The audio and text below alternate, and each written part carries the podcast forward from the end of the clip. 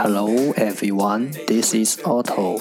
Welcome to One Day One Word. 大家好，我是 Otto。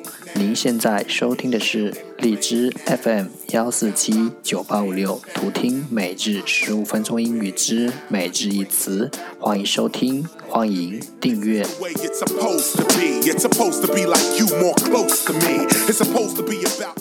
微信公众号 Otto Everyday O T T O E V E R Y D A Y，请添加，让学习英语融入生活，在途中遇见未知的自己。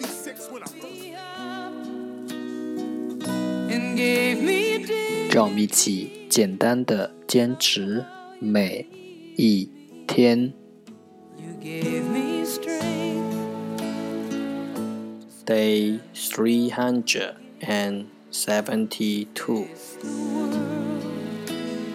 Today's word is 今天的单词是 absorb, absorb, a b s o r b, absorb 动词使全神贯注。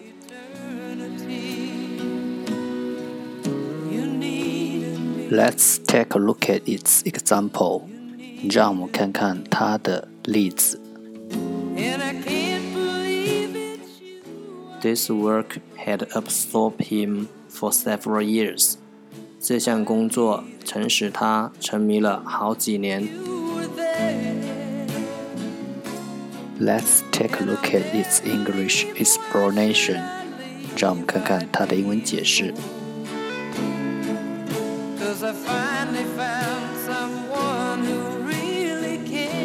To take up the whole interest or attention of someone，吸引；to take up 全部兴趣或注意力；the whole interest or attention 某人 someone 吸引某人的全部兴趣或注意力。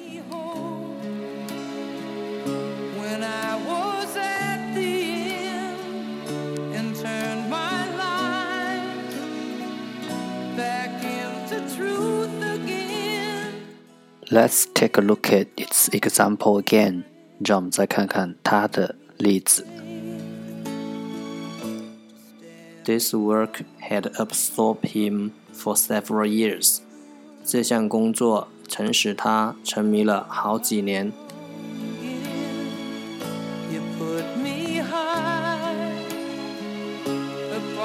Absorb, absorb. 动词使全神贯注。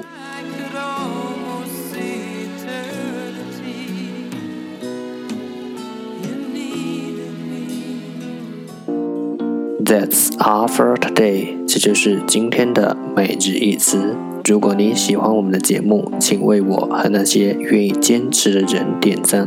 欢迎和我一起用手机学英语，一起进步。See you next time。再见。